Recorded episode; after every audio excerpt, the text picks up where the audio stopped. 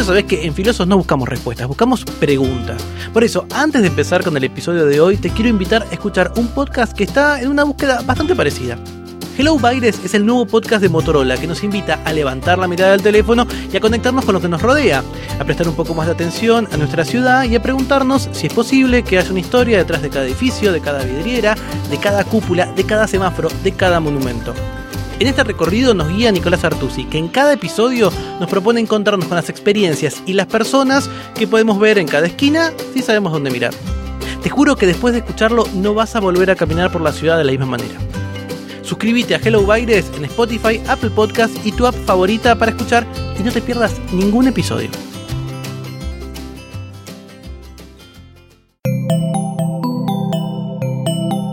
Estás escuchando Posta.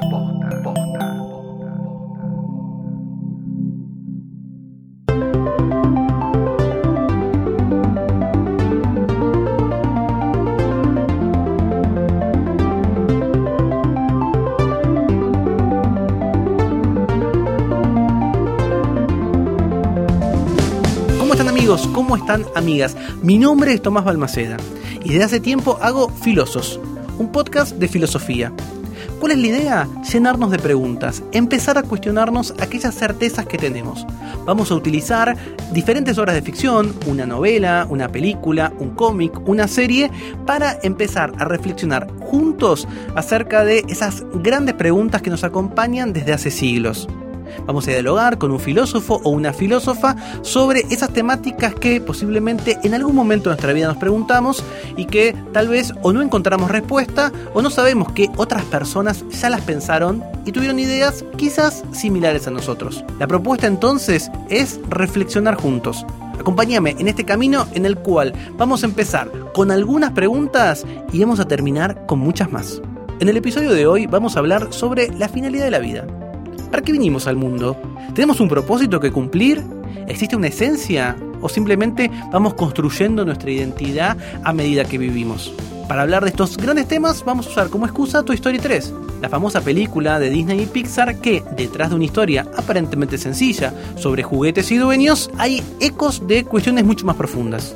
Vamos a dialogar con la filósofa Virginia Ketzelman para encontrar qué coincidencias puede haber entre este tanque de Hollywood y el pensamiento de Martin Heidegger. ¿Cómo estás Virginia? Bienvenida a Filosos. Muchas gracias. ¿Cómo estás, Tomás? Nosotros eh, creo que cursamos parecido, eh, pero eh, no, no- no fuimos amigos de cursada. No, no fuimos amigos de cursada, cursamos parecido, pero más o menos porque vos te dedicaste a otra rama, pero nos encontramos en un seminario ¿Sobre Derrida? Sobre Derrida de Mónica Craniolini, donde había que exponer trabajos. y cuando te tocó a vos cantaste una canción de Pimpinela con el ser para la muerte de Heidegger sin ningún problema. Y también pasaste un video antes Lo del video no me acuerdo, lo de Pimpinela sí. Eh, es así, o sea, yo eh, al- alguna vez lo he contado acá, no importa, la gente que no es filósofa no le interesa tanto, pero podemos hablar de corrientes en la filosofía, está la corriente continental, en donde Martin Heidegger, que es la persona a la que vamos a hablar hoy, eh, es uno de sus eh, eh, representantes máximos, a eso se dedica Virginia, y yo estoy como en la vereda de enfrente, como en el River Boca, yo estoy con los analíticos, que somos gente seria, gente del análisis, gente que piensa en los conceptos, la elucidación, digamos, analítica lenguaje conceptual. únicamente. Pero tuvo un pasado continental en donde incluso he llegado a cantar. ¿Y te pusieron nota por cantar? Porque eso es lo que siempre me pregunté. Eh, y mira, yo creo que sí, con Mónica, que es como, insisto, como de la otra banda siempre me llevé muy bien. Y nada, creo que me puso una buena nota y todo. Vos ahí que la presentación tuya fue obviamente escrita, aburrida. Más vale, sí, sí. Leída. Sí. Espera, eh, nosotros trabajamos juntos con Virginia, es una chica mega afable, siempre está de buen humor, nos reímos mucho. Eh, eh, ser docentes es recontra aburrido a veces y muy árido, y tratamos de armar como alianzas de gente que, con las cuales nos, nos llevamos bien. Pero es raro que vos, que sos tan animada, trates sobre la muerte, porque yo pienso que una filósofa de la muerte es tipo, no sé, un ser oscuro, que se viste de negro, que te habla, es el final. No, yo pienso en la muerte todo el tiempo. No Todos los creer. días de mi vida pienso en mi muerte, pienso en la muerte de los demás. Cuando pienso en mi muerte me, me entristezco por mi Ay, propia Dios muerte mío. y pienso cómo van a quedar los demás. Pienso en los ritos eh, Funeraria. funerarios, digamos, si va a ir mucha gente al funeral o no. A veces pienso que van pasando los años y cada vez hay menos gente que va a ir al mío. cuando quedé embarazada fue cuando yo lo denominaba el embadark porque no podía parar de pensar en la muerte de mi mamá, en la muerte mía, en la muerte del padre de, la, criatura. Ay, Dios mío. No, no lo puedo creer. Y, y, y eso, entonces, cuando empezaste a estudiar filosofía, naturalmente te inclinaste a pensar sobre la muerte naturalmente me, me, me, me, sentí muy atraída por el pensamiento de Heidegger, que tiene digamos, no es que escribe específicamente o únicamente sobre la muerte, eh, más bien es un, pensador que está tratando de pensar el concepto de ser, que también es un concepto muy común en la filosofía. Él toma como los grandes conceptos fundamentales de, la filosofía, bien de la filosofía eh, griega, y me acuerdo que en un práctico de metafísica leímos justo los pasajes sobre la angustia y sobre la muerte y me sentí muy conmovida al punto, digamos, me deprimí también un poco.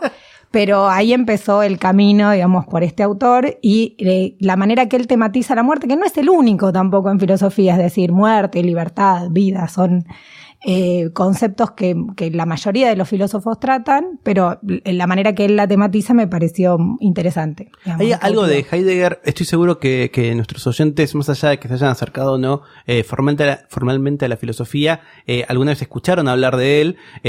En general suele verse como alguien un poco oscuro, en tanto tiene terminología muy específica, es un escritor alemán, escribe en alemán, y es común para nosotros los que estudiamos profesionalmente la filosofía, que hay ciertos, ciertos términos que existen, sus traducciones en español, incluso todo un debate porque hubo una traducción clásica eh, a, a, a, mediados finales del siglo XX que ahora está siendo revisada, pero también es difícil porque en muchos sentidos nosotros acá en la primera temporada de, de Filósofos hablamos con Diana Pérez acerca del poder del lenguaje como creadora de mundos y un poco lo que pasa con, con Heidegger es que su pensamiento está muy ligado al alemán, al idioma alemán, por cómo está construido. ¿A vos te parece que sí o no? Pues, me parece que sí y me parece sobre todo que no fue, no fue muy amable la traducción clásica de Gauss, que eh, digamos tradujo un montón de autores y muchos libros de Heidegger, no fue muy amable, pero eh, para los hispanohablantes, pero fue muy respetuosa de los juegos del lenguaje que hace Heidegger en alemán.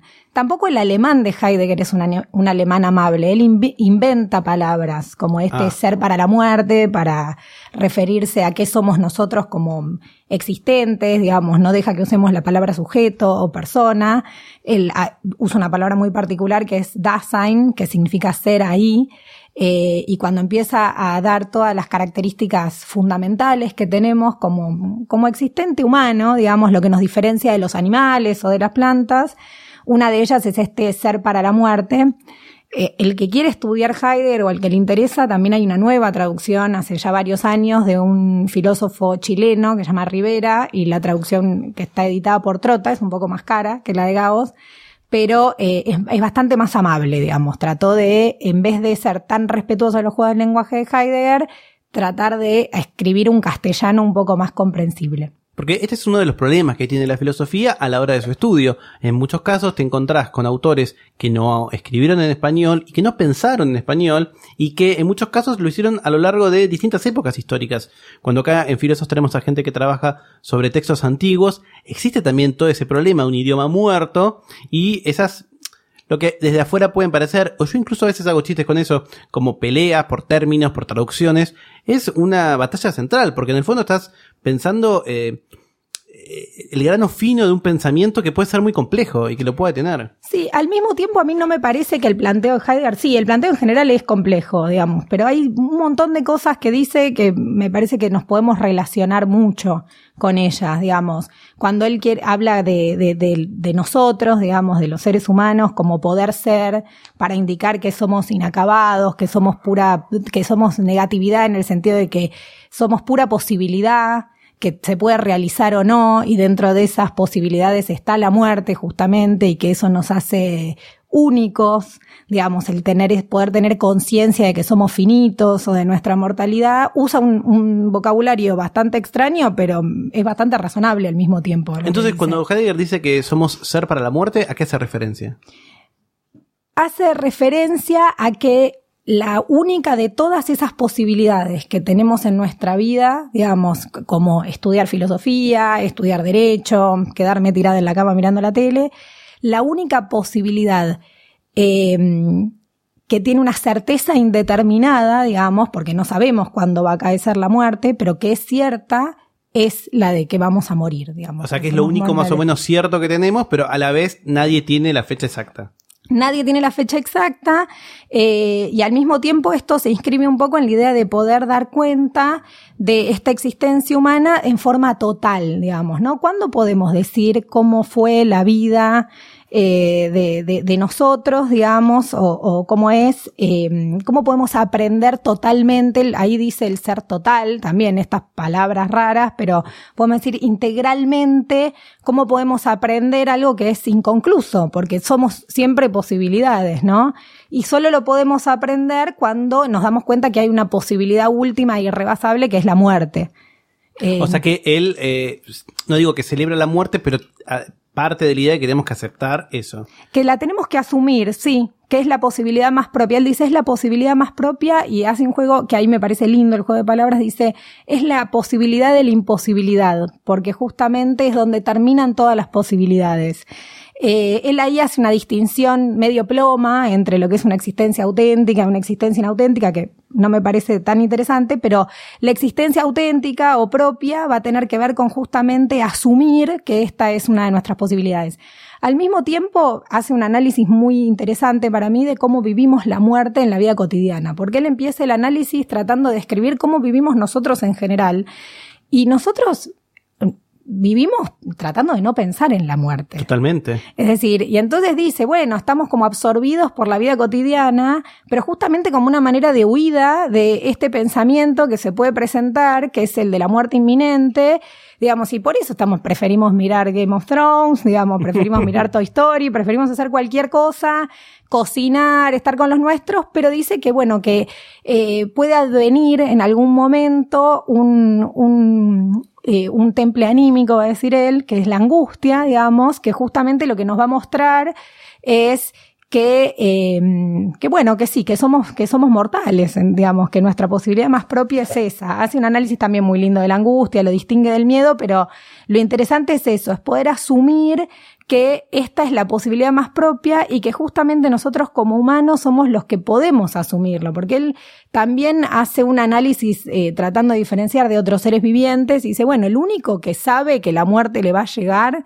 es el, el, humano, digamos, no sé qué piensan los que hacen filosofía de la animalidad, pues no tengo idea, pero tiene un análisis bastante poco, poco agradable respecto de los animales y de las plantas, digamos, no, no les da las mismas características ni el mismo nivel ontológico que le da al ser humano. Por supuesto, acá como siempre estamos hablando de un terreno filosófico, Virginia señalaba bien un terreno ontológico, nosotros solemos comprender la ontología como el estudio del ser, eh, y un poco la idea es que este no es el terreno de la biología o de la física o de las moléculas, ni de nada vinculado a una ciencia dura o una ciencia natural, sino que nosotros como filósofos nos eh, guardamos la quintita del ser para poder eh, analizarla. Eso es interesante. Y de hecho Heidegger lo dice explícitamente en Ser y Tiempo. Dice, a mí no me interesa elucidar el, el, concepto de muerte a la luz ni de la biología, ni de la antropología, ni de la psicología. El concepto de angustia que les mencionaba tampoco es un concepto psicológico, digamos, para Heidegger, porque él piensa que nuestra manera de relacionarnos con el mundo es siempre a través de algún temple anímico.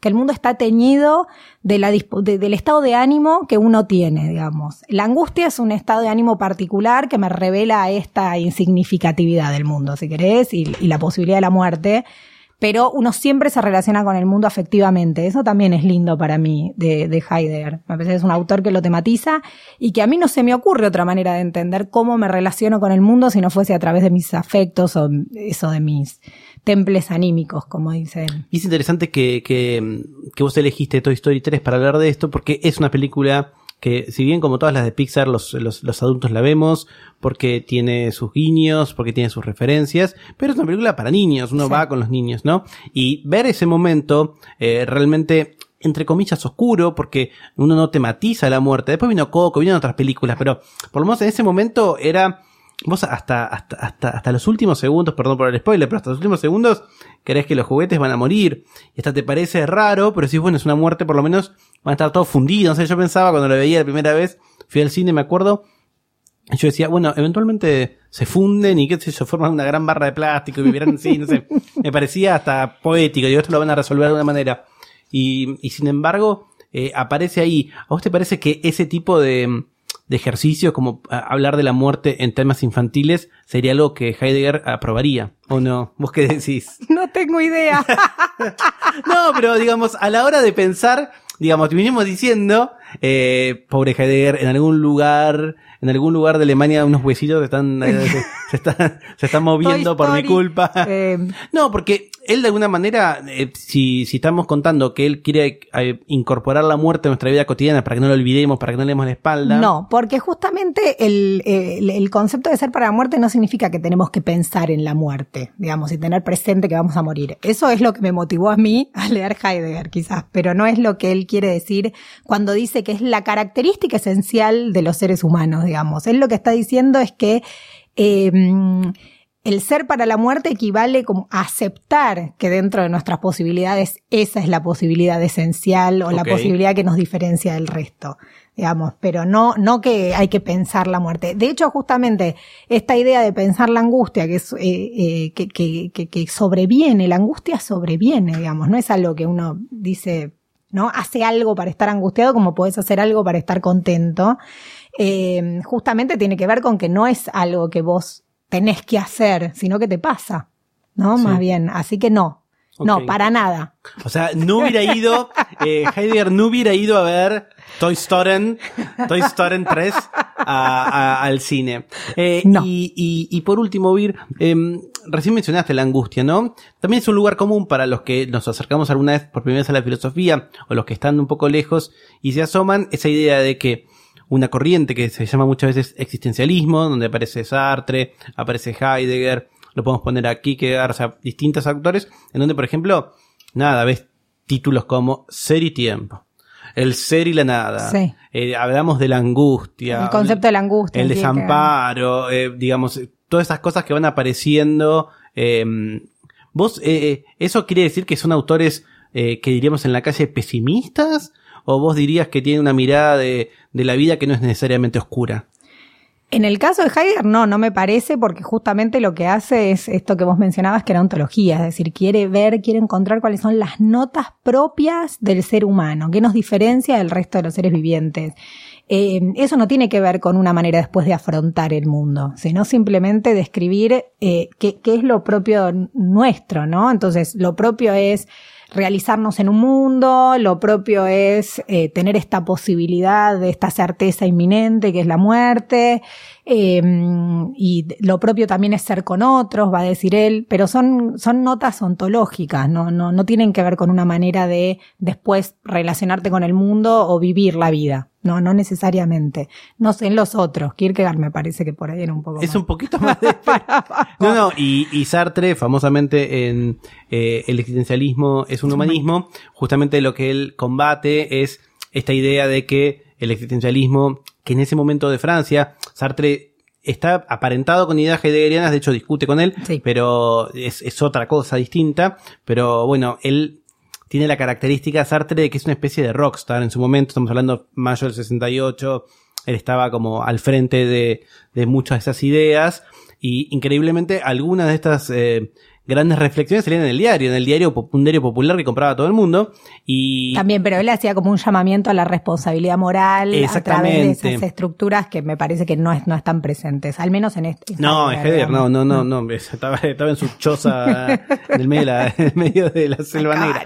No, en la cabaña famosa. Sí. Eh, no, no, eh, pero lo que quiero decir es que justamente Sartre, eh, que un día podríamos hablar de él en, en, en Filósofos porque es un, un gran autor, en este texto justamente se defiende estas críticas, eh, bajo su concepto de angustia y desamparo, que, que tiene notas distintas, diciendo, bueno, finalmente nosotros los existencialistas que creemos en que existe el ser antes de la esencia, es decir, que no hay un Dios que nos marcó que tenemos que ser, ni nosotros nacimos para cumplir una misión, sino que justamente estamos arro- arrojados, yectos, una idea que también trae Heidegger de, de, de, de que nosotros, bueno, caemos al mundo sin pedirlo, en y pelotas. justamente esa idea de poder ser y de ser posibilidad, de ser proyecto, tiene que ver con eso, con que somos existencia, digamos, no una esencia fija determinada que podamos describir, sino que él cuando quiere quiere describir las notas del ser del, del ser humano, digamos, habla justamente de inacabamiento, apertura, indeterminación. Claro, conocer eso es un poco darle la espalda a cierta idea que a veces viene de Disney, ya que estamos hablando de Disney, de,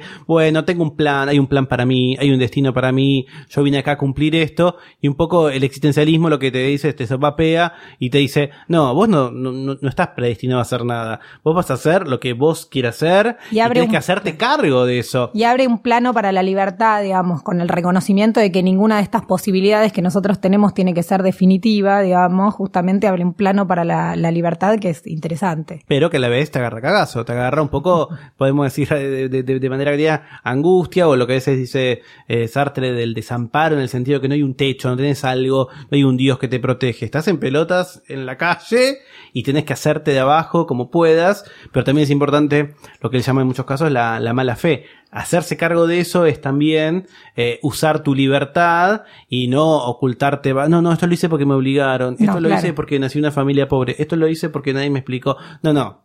Cuando Heidegger habla también, eh, porque tienen como un vocabulario similar y cuando habla de la angustia, eh, habla de la inhospitalidad. Dice que es como una sensación de no estar en casa, ¿no? También. Totalmente. Entonces hay como una idea de desamparo. También esta idea de inhospitalidad tiene que ver con, eh, con Freud, la idea de lo ominoso en Ah. Freud, ¿no? Entonces, eh, pero ese, sí, este es como una suerte de desamparo que uno tiene, no estar en casa, sentir que todo es extraño, digamos. Claro, pero eso no, como, como decíamos con Vir, no quiere decir que tenemos que ir y pegarnos un tiro ahora cuando termine el podcast, no porque Sí. tienes otro capítulo para escuchar antes de pegarte un tiro, pero eh, sobre todo en el sentido de que eh, somos un montón de posibilidades y sin hacer autoayuda ni mucho menos, hacerse cargo de esas posibilidades más allá de las condiciones en las que te tocó eh, venir, a, te, te lanzaron a este mundo sin una gamba, eh, medio chueco como yo, o, co- o que no ves bien, o sin capacidades para tal cosa. Bueno, mirá qué otras cosas te han tocado. No, y que justamente reconocer que ninguna de estas posibilidades concretas es definitiva en la vida nos libera eh, para, para elegir la que querramos. Si alguien quiere arrancar eh, leyendo a Heidegger, eh, ¿puede ser que sea medio complicado o no? ¿Vos qué, vos qué dirías? Sí, yo creo que sí, que leer Heidegger directamente es muy complicado, pero, sin embargo, hay un montón de bibliografía en español que es, que es linda para acompañar, para el que quiera empezar. Eh, Introducción a Heidegger de Bátimo es un Ay, lindo sí. texto, cortito, que se consigue. Después también ahora salió un lindísimo, una lindísima guía de lectura de Ser y Tiempo para el que tenga ganas más de filosofía de leer. Eh, Ser y Tiempo, hay una guía de lectura de Ser y Tiempo de un autor, Adrián Escudero, Jesús Adrián Escudero, que te va parágrafo por parágrafo, te acompaña, son dos tomos, es más grande que Ser y Tiempo, y te acompaña parágrafo por parágrafo en un lenguaje mucho más llano, explicándote qué quiere decir bueno para dar clases. Está Si buenísimo. me toca dar clases, anoto, anoto. Hay otros también, pero este la verdad que es mucho más claro. Es que estaba, había uno en francés de Greisch, pero que siempre te dejaba medio a mitad de camino, que no entendías Explicame nada. qué querés decir. Y este de Escudero es muy bueno. Después hay un libro muy lindo para el tema de la angustia, pero que la recogen en Kierkegaard, en Unamuno y en Heidegger de un filósofo argentino que se llama Garrido Maturana, que se llama Sobre el Abismo. Es hermoso ese texto también, eh, para empezar a ver un poco estos temas. Espectacular. Los oyentes de filósofos son genios de, del teclado y consiguen todos los textos. Todos Por se supuesto, descargan. apoyamos también la industria editorial, compren nuestros libros, pero nada, googleando también la gente se puede, se puede formar. Bueno, Virginia, muchas, muchas gracias. De nada. Por escuchar este episodio de Filosos. Si quieres conocer más ideas, más debates, nuevas maneras de pensar algunos de los grandes temas de la filosofía, hay muchísimos episodios de Filosos para vos esperándote en todas las plataformas de podcast. Mi nombre es Tomás Balmaceda y esto fue Filosos.